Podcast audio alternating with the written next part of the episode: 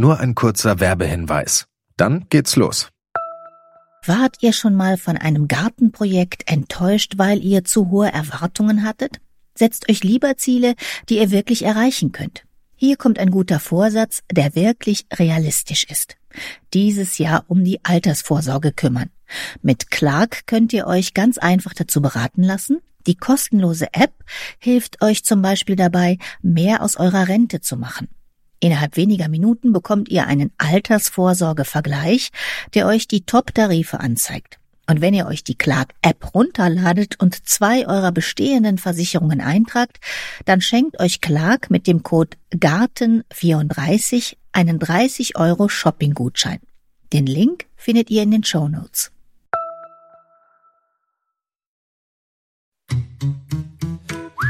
Gartenradio mitten im Grünen. Und da geht es heute um Schönheiten, die für viele Gartenliebhaber und Liebhaberinnen die schönste Blühzeit des Jahres einläuten. Es geht um Päonien, um Pfingstrosen. Sie blühen von April bis Juni. Es gibt sie als Staude und als Strauch mit Blüten in allen Farben und Größen. Und wenn sie ihre chiffonartigen Blütenblätter duftig in den Himmel recken, dann möchte man am liebsten Hummel sein und sich kopfüber mitten rein in diese seidigen Blütenblattrosetten stürzen. Shoyo, so heißen Päonien in China, wo sie herstammen. Shoyo, das heißt so viel wie die Allerschönste. Und die Allerschönsten sind auch die Allertreuesten, wenn man sie denn einigermaßen gut behandelt. Dann kann man mit ihnen zusammen alt werden. Ja, eine lebenslange Beziehung eingehen. Und wie man eine gute Beziehung hinbekommt zu den Päonien, darüber spreche ich jetzt mit Janek Weber, Gärtner hier in unserer Alexianer Klostergärtnerei in Köln. Hallo Janek. Hallo Heike.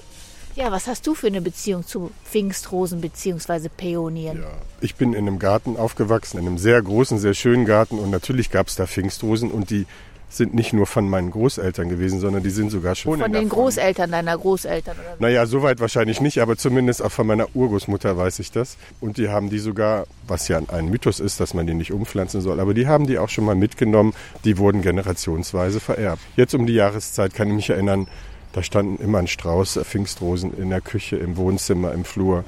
Das gehört dazu. Das ist der Duft, das ist die Blüte und es war eigentlich immer sehr, sehr schön. Und was bedeuten Peonien Pfingstrosen für dich als Gärtner? Ist das immer noch ein Verkaufsschlager? Hm, also es ist auf jeden Fall eine Pflanze, die man kennt. Also selbst Menschen, die wenig mit dem Garten zu tun haben, wissen, was eine Pfingstrose ist, was schon mal ein gutes Zeichen ist. Aber es gibt ganz viele Irrtümer darüber, es gibt ganz viele Ideen darüber, die vielleicht äh, die wir heute vielleicht ein bisschen korrigieren können. Genau. Dann klären wir noch mal gerade den Begriff Pfingstrose oder Päonie. Kann man diese Begriffe synonym verwenden oder ist das nicht das Gleiche? Doch, das ist das Gleiche. Das eine ist ja der Fachname Peonia. Dahinter kommt dann noch Offizinales oder oder oder. Das ist der Fachausdruck, den der Fachmann benutzt, Peonia. Und Pfingstrose ist einer der deutschen Namen. Es gibt ja ganz viele regionale Namen, die man dann für eine Pfingstrose verwendet. Aber wenn man sagt Pfingstrose oder Peonie, dann weiß eigentlich der Gärtner immer Bescheid. Aber mit Rose hat die eigentlich nichts zu tun? Nein, es ist weder von der Familie, hat es was mit Rose zu tun, aber es gibt die Vorstellung, das wären die frühen Rosen. Also das ist aber eher eine Metapher dafür, weil die natürlich vor den echten Rosen wachsen würden, aber botanisch hat das mit Rose nichts zu tun. Hm. Aber Peon, der Name kommt aus der Antike. Aus genau aus dem Griechischen. Das war wohl ein griechischer Götterarzt und danach ist sie benannt, weil natürlich die, die Pfingstrose, die hat eine Heilwirkung und da war die Übertragung äh, von heilenden Gott hin zu einer heilenden Pflanze nicht weit. Also da waren die Griechen ja sehr fantasievoll. Was hat geheilt? In der Sage hat natürlich die Wurzel geheilt, aber an sich ist auch der Samen hat eine Heilkraft, die Wurzel extrem, die Blätter ein Stück weit auch. Das hat eine heilende Wirkung. Was man dazu sagen muss, alles was heilt, kann auch in Übermaßen auch giftig sein. Das ist ja eine der Grundregeln im Garten. Und wenn man hört, dass sie umgangssprachlich auch Gichtwurz oder Gichtrose hieß, dann kann man sich auch vorstellen, gegen was sie geheilt haben soll. Ein schöner Name dafür. Oder Benediktinerrose oder Krunkelrose oder oder. Da gibt es so viele. Aber Pfingstrose, ich glaube, wenn man Pfingstrose sagt, dann ist man im deutschsprachigen Raum auf der richtigen Seite. Und ursprünglich stammt sie aus China. Das kommt darauf an, über welche wir jetzt genau reden. Diese klassische Pfingstrose, Peonia lactiflora oder milchweiße Pfingstrose, das ist eine Pflanze, die kommt aus dem ostasiatischen Raum, China, Tibet. Aber wenn wir dann über die Peonia officinalis reden, die wirklich medizinische Pfingstrose, dann ist das etwas, was aus dem Mittelmeerraum kommt und durch die Römer nördlich der Alpen verbreitet wurde und dann in den Klostergärten, die ja so ein Stück weit die Vorläufer unserer Bauerngärten oder unserer Kulturgärten sind, von denen dann weitergegeben wurde. Dann fangen wir doch mal am besten an mit der Einordnung, ganz von vorne. Wenn ich also mit einer oder mit mehreren Peonien eine harmonische Beziehung eingehen will, dann muss ich ja erst mal wissen, welche passt zu mir. Und da gibt es eigentlich die drei großen Gruppen, du hast es schon angesprochen, Wild, Staude und Strauch. Genau. Es gibt so fast reine Wildformen, wo es wenig Züchtungen gibt. Da zählt zum Beispiel diese Mokovici, zählt dazu. Das ist also auch mittlerweile eine äh, etwas bekanntere. Die hat eine gelbe Blüte, etwas kompakter, etwas standfester und zählt dazu. Haben wir hier jetzt eine stehen, Wildform? Wir haben hier keine reine Wildform stehen, weil der Drang ist natürlich zu größeren, auffälligeren Blüten. Die reine Wildform da ist die Nachfrage, glaube ich, eher selten. Das ist eher so ein Botaniker-Ding oder botanischer Garten. Äh, die haben schon mal eine größere Form an europäischen Wildformen. Aber da komme ich so als Hobbygärtner gar nicht so dran an Wildformen von ja, Pfingstroni. Es gibt natürlich eine Menge Spezialisten, angefangen bei der Griffin Zeppelin in Laufen, die dann natürlich ähm, Pfingstrosen spezialisiert sind. Oder es gibt in Sachsen-Anhalt einen tollen Pfingstrosenzüchter in Nauendorf, der ist auch spezialisiert. Und die haben dann eher schon mal die Wildformen, die sie entweder selber so verkaufen oder als Unterlage oder als Kreuzungspartner verwenden. Es gibt zwar nur 32 Arten, aber es gibt unzählige Sorten. Bei den Wildformen, da denke ich ja gleich auch immer, wenn ich es mit denen versuche, das sind so robuste, alleine vor sich hinleber. Ist das so? An sich ist das natürlich so. Man muss natürlich den richtigen Platz dafür finden. Die meisten Pfingstrosenarten kommen eher aus einem halbschattig, sehr hellen, halbschattigen Bereich. Also die mögen schon sehr viel Licht, äh, vertragen aber auch eben so eine leichte Überdeckung mit so offenen Laubbereich. Die wachsen in den Ursprungsstandorten so in kühlfeuchten Schluchten, in Randbereichen von Gehölzen. Es gibt nochmal eine Gruppe von Pfingstrosen, die wachsen eher im Steppenbereich. Es gibt wohl in Sibirien bzw. Mongolei, da gibt es ganze Steppen von Pfingstrosen. Aber das wäre dann eine Pfingstrosensorte für einen etwas trockeneren, sonnigeren Bereich. Und wenn man einen etwas halbschattig, schattigeren Bereich hat, dann müsste man natürlich eher eine andere Art verwenden. Und bei Wildformen nehme ich an, das sind halt die mit einfachen Blüten, ja, kleinere genau. Blüten. Genau. Alle Wildformen haben eine einfache, klare Blüte mit vielen Staubgefäßen und sind eigentlich immer insektenfreundlich, weil das ist das Ziel in der Natur. Dann kommen wir doch mal zu der nächsten Gruppe, zu den Stauden, Peonia officinalis und Peonia lactiflora. lactiflora. Wenn ich da jetzt eine harmonische Beziehung mitführen möchte, da gibt es ja auch unglaublich viele Sorten. Was muss ich mir als erstes überlegen? Zwischen den beiden müsste ich mir überlegen, was ich möchte. Also diese Peonia officinalis, officinalis eben aus dem lateinischen heilend. Das wäre jetzt die uralte klassische Pfingsthose. Eine sehr schöne, straffe, aufrechte Form, große gefüllte Blüte, die aber immer noch standfest ist auf dem Stiel. Officinalis ist immer gefüllt? Es gibt auch ungefüllte, aber selbst die Bauerngartenversionen sind alle gefüllt gewesen, selbst die alten Versionen, weil man nämlich nicht die Blüte zum Heilen verwendet hat, sondern man hat ja dann die Blätter und da hauptsächlich die Wurzel zum Heilen verwendet. Deswegen hat man da sehr schnell dann auch eine äh, gezüchtete Kulturform draus gemacht, die eine halb gefüllte, gefüllte Blüte hat. Und die gibt es wirklich seit Hunderten von Jahren schon in den Bauerngärten. Eine ungefüllte Version gibt es sicher, aber habe ich noch nie auf dem Markt gesehen. Für die spricht eben diese sehr, sehr gute Standfestigkeit, ohne dass man die stützt. Die gibt es in Pink, Weiß und Rosa. Von der Farbe ist es dann eigentlich schon durch bei denen. Die sind sehr, sehr, sehr standfest. Die bilden, wenn die mal etwas älter sind, auch wirklich gute Stiele. Und das ist die Form, die die, die Großeltern schon im Garten hatten. Okay, dann drehen wir uns mal von der Officinalis ein bisschen weiter auf die andere Seite. Da haben wir jetzt Peonia lactiflora. Und das heißt, hier komme ich jetzt in diesen Bereich mit den ganz, ganz vielen Formen, Farben, Sorten. Genau gefüllt, halb gefüllt, pink, weiß, rosa, zweifarbig, duftend, nicht duftend, kompakter, höher werdend. Da kann das Herz eigentlich aus fast allem schöpfen, außer bei den Lactiflora gelb und blau. Auch so ein Violett ist eher nicht der Fall. Es gibt natürlich welche, die sind so purpur-magenta-Farben. Das ist aber das Violetteste, was es eigentlich gibt. Aber Blau und Gelb gibt es bei den Lactiflora nicht. In bunt habe ich die auch gesehen. Zweifarbig, genau. Geflammt oder mit einem Außenkranz in Pink und in den Innenbereich in Rot. Stimmt es, dass Weiße ein bisschen empfindlicher sind als andere? Nein. Die Blütenfarbe hat selten was mit, mit der Gesundheit der Pflanze zu tun. Also es sind ja keine Albinos, äh, sondern es ist einfach nur eine weiße Version von etwas. Grundsätzlich weiß als Blütenfarbe hat keinen Einfluss auf die Gesundheit einer Pflanze. Die Lactiflora haben eigentlich alle den gleichen Anspruch. Die möchten einen offenen Boden, äh, der sehr humusreich ist und nicht zu lehmig, sonst faulen nämlich diese verdickten Wurzeln, die im Boden sind, würden wegfaulen, gerade im Winter, wenn die wenig Blätter haben. Ein lockerer, humoser Boden, der vielleicht so zwei, drei Stunden auch am Tag Schatten haben kann, das ist für alle gleich. Und dann würde ich unterscheiden, vielleicht wie hoch die werden, ob ich vielleicht eine etwas standfestere Sorte möchte oder vielleicht eine etwas noch reichblütigere, die große Blüten hat, die aber leider die Tendenz dazu hat, dann nicht mehr ganz so standfest zu sein in der Blüte. Ja, und dann heißt es ja oft einpflanzen im Herbst.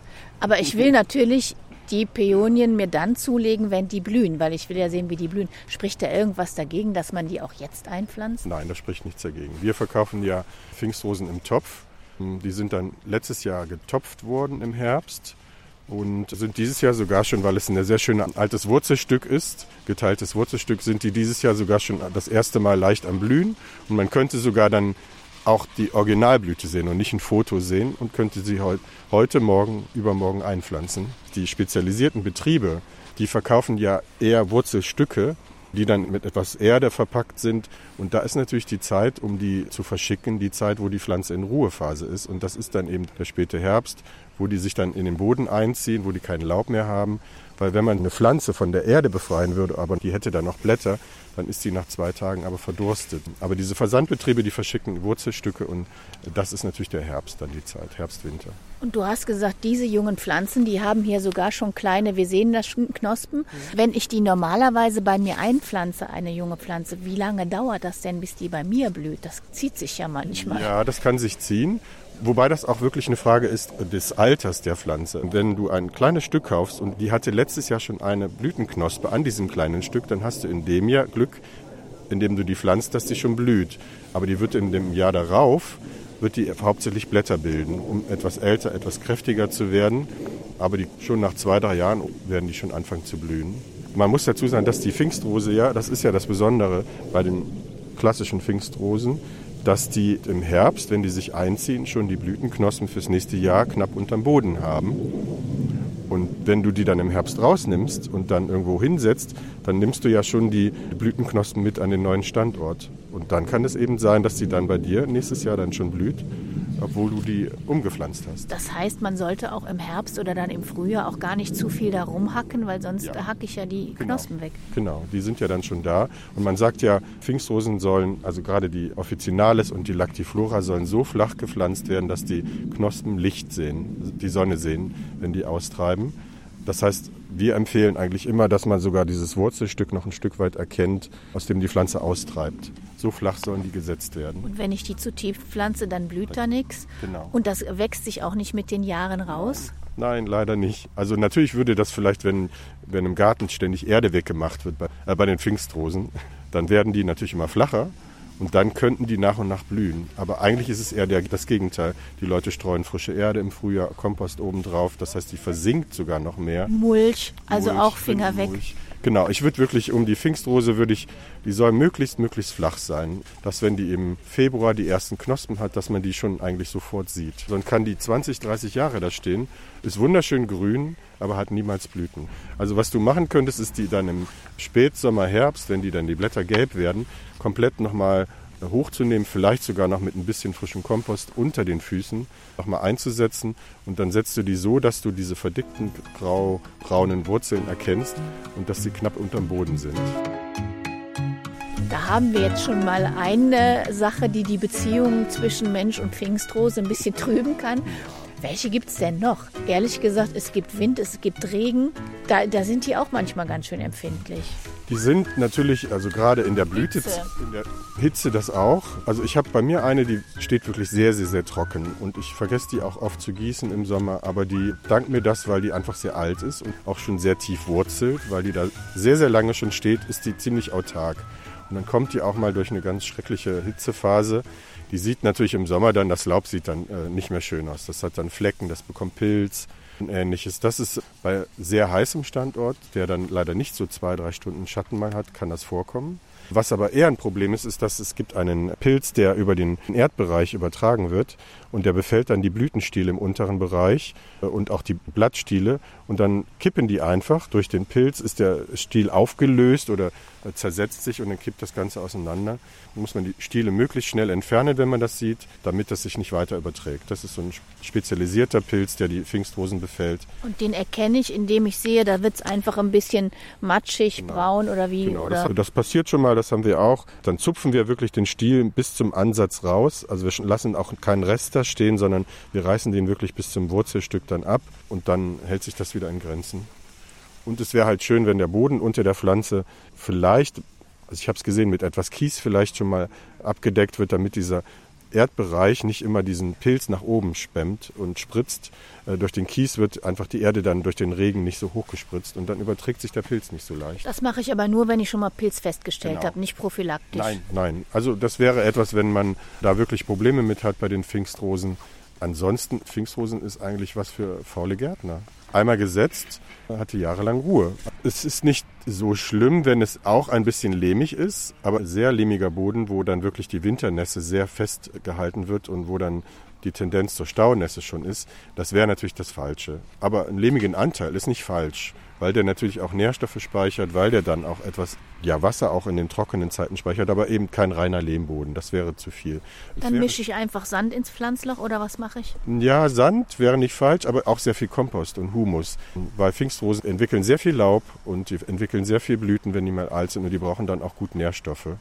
Und ich würde neben dem Kompost würde ich vielleicht auch noch über Hornspäne nachdenken oder Animalien, also auf jeden Fall ein organischer Dünger.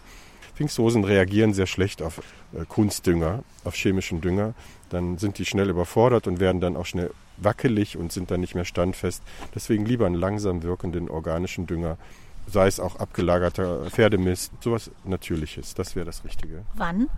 Jetzt in dem Frühling. Das hätte ich wahrscheinlich vor zwei, drei Wochen gemacht, als die ganz kurzen, sehr schönen roten Triebe aufgetaucht sind. Dann hätte ich die das erste Mal gedüngt, weil die dann anfängt, wirklich Energie zu brauchen und Nahrung zu brauchen. Und ich würde das jetzt durchziehen bis zur Blütezeit und nach der Blütezeit ist das mit dem Düngen eigentlich vorbei. Unter die Pflanze herum etwas Abstand zu den Austriebsstellen streuen, weil der Wurzelbereich ist ja etwas größer. Man soll ja nicht die Pflanze äh, zudecken mit dem Kompost, dann sind sie nicht wieder bei dem Bereich, dann blühen die nicht mehr. Aber eine dünne Schicht, etwa vielleicht daumendick, um die Pflanze herum, macht den Boden besser. Also ein Pilz haben wir schon, der kann die Beziehung etwas trüben. Irgendwelche Schädlinge?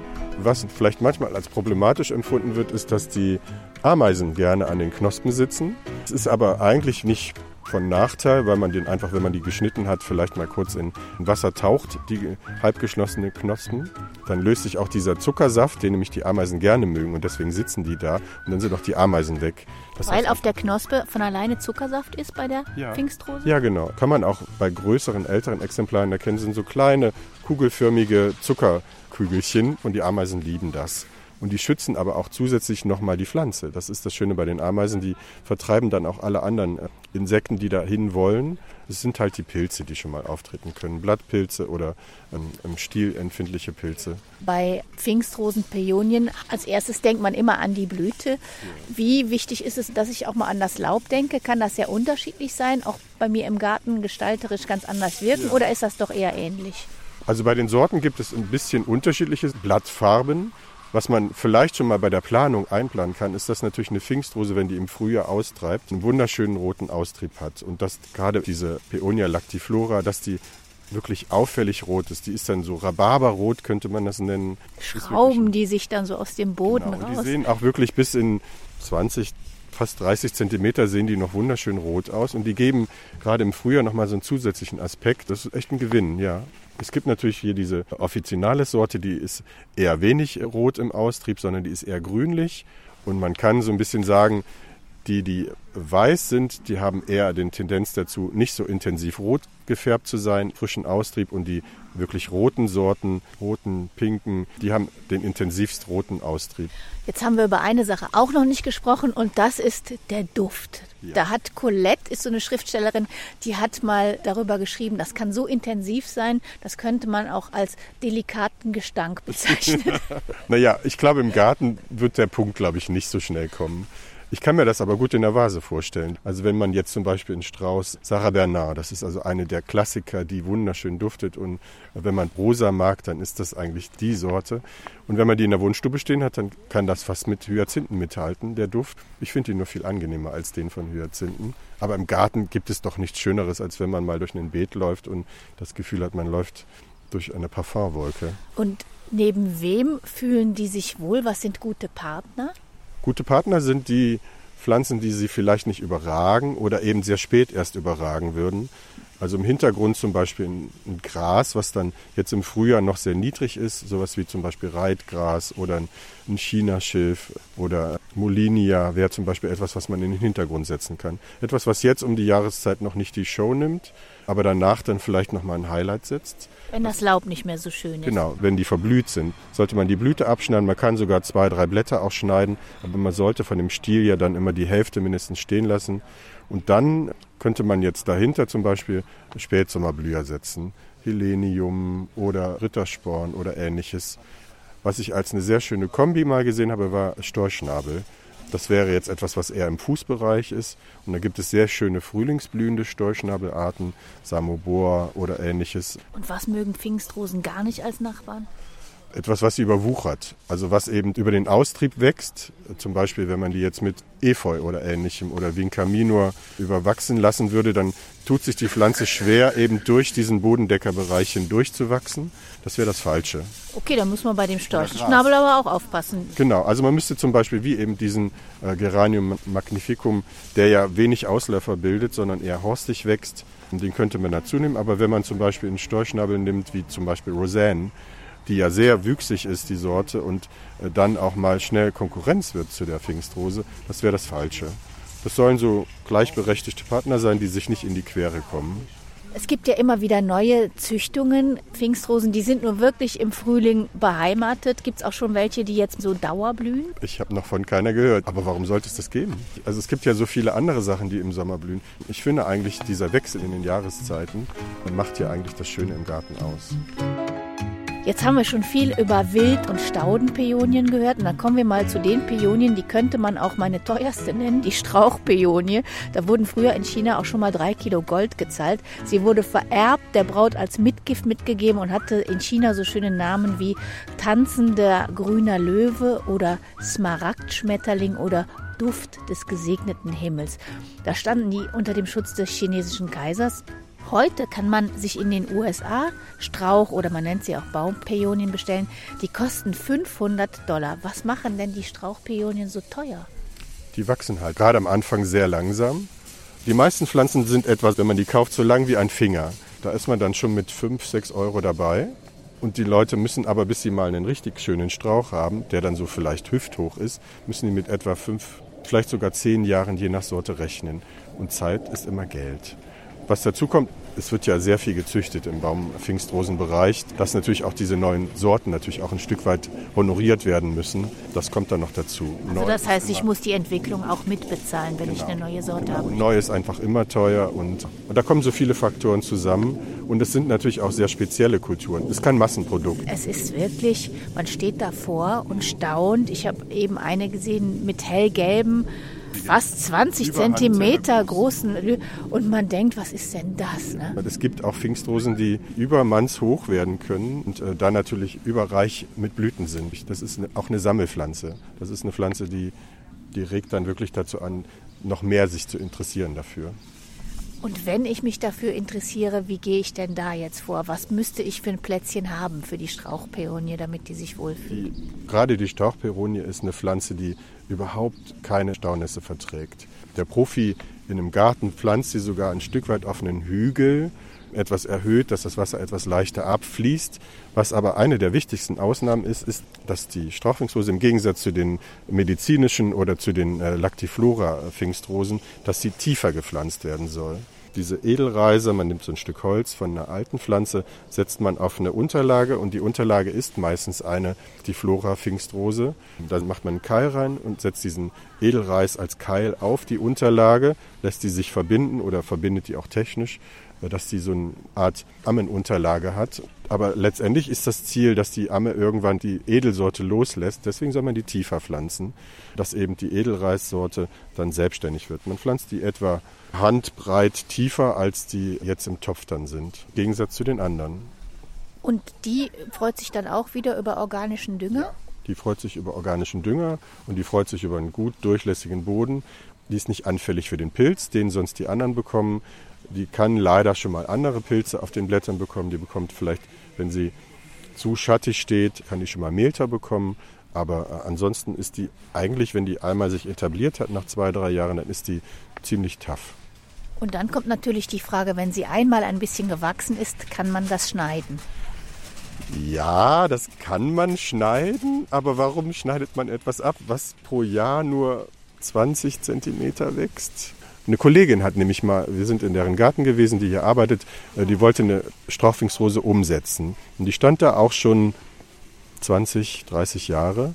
Und wenn man die umsetzen möchte, dann will man natürlich keine 2,50 Meter große Pflanze umpflanzen, sondern man schneidet die etwas zurück, damit es technisch einfacher ist. Also hat die Kollegin die um die Hälfte, etwa zwei Drittel zurückgeschnitten und sie kommt jetzt wieder nach. Aber es ist schade um die Zeit, die man dann abgeschnitten hat. Also das Schöne bei den Baumpfingstrosen ist ja, dass es die wirklich auch in Gelb noch gibt. Also in richtigen, intensiven, leuchtenden, fast Neongelb gibt es die ja. Die gibt es zweifarbig oder sogar dreifarbig gefüllt. Die haben oft sehr schöne, man sagt Basalflecken, besondere Farben in einem äh, Blütenmittelpunkt, große, mittlere, kleine. Es kann sogar bienenfreundlich sein, wenn man so Halbschalen, also nicht gefüllte Blüten nimmt. Bekomme ich aber eben nicht im Baumarkt, sondern im Internet oder in der Spezialgärtnerei. Genau, also wir haben jahrelang jetzt welche gehabt und natürlich, der Kunde steht erstmal vor dem Preis. Was, was hat bei euch so eine Strauchpeonie gekostet? Also eine sehr, sehr kleine, die wirklich erst im Herbst veredelt wurde, wo wir immer gesagt haben, haben Sie Geduld, da sind noch wenig Wurzeln dran und das ist nur sehr klein. Die hat etwa 8 Euro gekostet und wir hatten dann eine etwas größere Pflanze, die war vielleicht mal weniger als eine Armlänge lang. Die hat dann schon 60 Euro gekostet. Die sah toll aus, die hatte auch schon eine tolle Blüte, zwei, drei tolle Blüten. Aber das ist wirklich etwas, was Liebhaber dann anspricht. Und es gibt ja mittlerweile auch schon Mischformen zwischen Staude und Baum. Wie sehen die denn dann aus? Was du meinst, sind diese Ito-Hybriden. Das ist also eine Mischung zwischen einer Lactiflora und einer Strauchpfingstrose. Die sind sehr schön standfest, die sind oft gelb und haben eine mittelgroße Blüte. Nicht zu groß wie die Sophriticosa, wie die Strauchpfingstrosen, sondern kleiner und auch haben so einen leichten Wildcharakter auch, die Ito-Hybriden. Auch eine tolle Farbkombination von gelb über weiß bis hin zu pink und rosa. Aber haben auch irgendwie stärkere Stängel, würde ja. ich mir jetzt vorstellen? Genau. Die haben auch viel stabilere Stängel. Das ist eben nicht so wie diese klassische Edelpfingstrose, die eigentlich fast immer gestützt werden sollte, sondern die sind in sich stabil genug. Etwas niedriger, etwas kleinere Blüten, das wäre so ein Kompromiss, das Beste von vielem. Zieht aber auch dann Nasslaub ein. Ja. Ist zwar sehr lange grün und bekommt auch sehr früh wieder Blätter, aber ist nicht immer grün. Kann man die auch im Topf halten? Also die Pfingstrosen an sich? Das sind keine guten Kübelpflanzen, das muss man sagen. Zum einen, wenn die Blüte vorbei ist, ist es einfach nur grün. Das muss man dann auch erstmal akzeptieren. Und wenn der Kübel zu klein ist, dann hören die auch auf zu blühen. Dann fühlen die sich bedrängt und dann wird das immer weniger. Aber man kann es natürlich eine kurze Zeit. Wenn man jetzt zum Beispiel eine hier kauft und sagt, der Garten ist erst im Oktober fertig, dann kann man die natürlich erstmal bis dahin im Kübel lassen oder vielleicht nächstes Jahr Oktober fertig. Aber auf die lange Sicht hin sind Pfingstrosen keine guten Kübelpflanzen kommen wir doch mal zu einer Pfingstrosenform, die ist wirklich was für jeden, auch egal ob mit Garten oder Balkon, nämlich wenn ich die abgeschnitten als Schnittblume kaufe. Auf was achte ich da? Wie viele Pfingstrosen habe ich schon gekauft, die niemals aufgeblüht sind in der Vase? Ja, dann waren die wahrscheinlich zu geschlossen gewesen. Die Pfingstrosenknospe sollte schon Farbe zeigen. Also man sollte schon sehr viel von der Farbe sehen. Wenn die noch sehr grün und sehr geschlossen ist, dann besteht die Gefahr, dass die nicht aufgeht. Deswegen ruhig warten, bis man das Gefühl hat, Morgen würden die platzen. Dann wäre die richtige Zeit, um die für die Vase zu schneiden oder zu kaufen. Und was brauchen die dann für Wasser? Ich würde halt äh, nicht zu kaltes Leitungswasser nehmen. Ich würde vielleicht sogar ein bisschen Nährlösung mit reingeben, damit die auch gut versorgt sind, weil die ja wirklich eine große auffällige Blüte haben, die viel Energie braucht. Möglichst abgestandenes Wasser nehmen, dass da nicht so viel Luft in dem Wasser drin ist und einen Platz nicht gerade über der Heizung, sondern vielleicht etwas kühler, etwas weniger der Sonne ausgesetzt. Und dann gehen die ziemlich gut auf. Und zum Schluss, ich meine, es ist immer doof, Sortenempfehlungen zu geben, weil das ist ja auch Geschmackssache. Ja. Aber wenn du sagen würdest, wenn ich eine Pfingstrose suche, eine Peonie, mit der ich wirklich garantiert mein ja. Leben lang zufrieden, faul ja. verbringen kann, gibt es so eine, wo man fast nichts verkehrt machen kann. Also ich habe jetzt meistens den Leuten wirklich diese Officinales-Sorten empfohlen, diese klassische. Aber wenn man wirklich so diese besonderen Lactiflora-Sorten haben möchte, dann würde ich eben nicht um die Sarah Bernard herumkommen oder Shirley Temple. Das ist jetzt eine eher hellere Sorte. Sarah Bernard ist so kräftig pink mit einem starken Duft. Shirley Temple ist eine Sorte, die etwas heller, weißlicher ist. Im Verblühen ist die fast schneeweiß und in der Knospe ist sie so einen leichten Rosastich und auch ein bisschen rüschig. Deswegen vielleicht auch Shirley Temple. War mal ein Kinderstar für die jüngeren ja, genau, Hörer und Hörerinnen genau. das unter war uns. Vor ne? unserer Zeit. Genau, aber es ist eben auch eine tolle Sorte, die sich so durchgesetzt hat. Was äh, auch eine schöne Sorte ist, ist eine weiße Sorte. Eggs heißt die wie Eier und äh, das ist eine weiße, ungefüllte Blüte, wo man viele, viele gelbe Staubgefäße sieht. Sehr standfest. Die habe ich noch nie stützen müssen, weil die einfach nicht so schwere Köpfe hat. Wenn man was für die Vase schneidet, dann ist, glaube ich, auch okay, wenn man eine große Blüte hat und eine schwere Blüte hat. Aber wenn man sagt, ich möchte die nur draußen genießen und möchte aber nicht so ein so einen Ring drum machen oder irgendein Gebastel damit machen, dann würde ich vielleicht eher eine halbgefüllte oder eine ungefüllte Sorte nehmen. Und für Insekten gibt es kaum was Schöneres als eine Pfingstrose, wo man noch was holen kann. Und da kann ja auch die dickste Hummel drin landen, ohne dass es ein Problem gibt. Ja, dann würde ich sagen, ob Wild, ob Staude, ob Strauchpeonie oder Pfingstrose, es sind und bleiben die Frühjahrsschönheiten schlechthin. Janek Weber hier in unserer Alexianer Klostergärtnerei, ganz herzlichen Dank für diesmal. Ja, ich danke dir auch. Und für alle, die das Gartenradio auf der Internetseite hören, wer es abonniert bei Apple Podcast oder Spotify oder wo auch immer Podcasts gibt, verpasst eben keine Folge. Ich sage Dankeschön fürs Zuhören. Mein Name ist Heike Sikuni. Machen Sie es gut. Gartenradio. Gezwitscher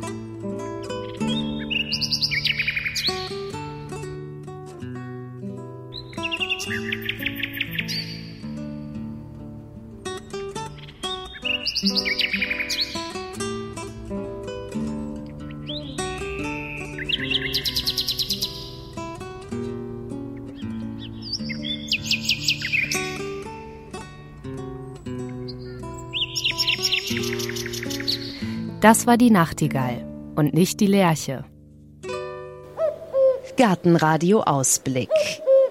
In der nächsten Folge hören Sie. Da führt uns der Weg nach Ostfriesland auf den Spuren eines Gärtners, der es fertiggebracht hat, weltberühmt zu sein und gleichzeitig nahezu unbekannt. Die Rede ist von Ernst Pagels. Ein besonderer Gärtner und Mensch. 2007 ist er mit 93 Jahren in Leer gestorben und noch immer sind seine Gräser und auch seine Salbeiarten, zum Beispiel der Salbei Ostfriesland, Weltstars. Dabei hat er sich selber nie als Züchter verstanden, vielmehr als eine Art Ausleser, der mit der Natur gärtnert. So erinnert sich Gerhard Möhring, selbst Gärtner und einer der Hüter des Pagelschen Erbes. Und hier mal ein Beispiel, wie Ernst Pagels neue Schafgabesorten gefunden hat. Er hatte eben diese wahnsinnigen Augen dafür. Er hat sofort gesehen, wenn da irgendwie Aussaaten waren, da ist eine dabei, die ist gut. Das weiß ich noch bei der Archilea. Da steckt überall die Wildform drin, die weißblühende Archilea millefolium. Er hatte eine große Wiese noch auf seinem Gelände. Er hatte eine Kuh. Diese weißen Archilea waren da vertreten. Dann hat er diese andere Sorte, mit der er die kreuzen wollte, hat er so einen halben Meter daneben gepflanzt. So, und dann machen die Bienchen das. Hatte, da habe ich nichts mehr mit zu tun. Der wusste ganz genau, wann die Saat so weit war, dass er die schnell pflücken musste, bevor die alle wegfiel. Und dann hat er die im Gewächshaus ausgesät und dann hat er wieder was Neues. Ne?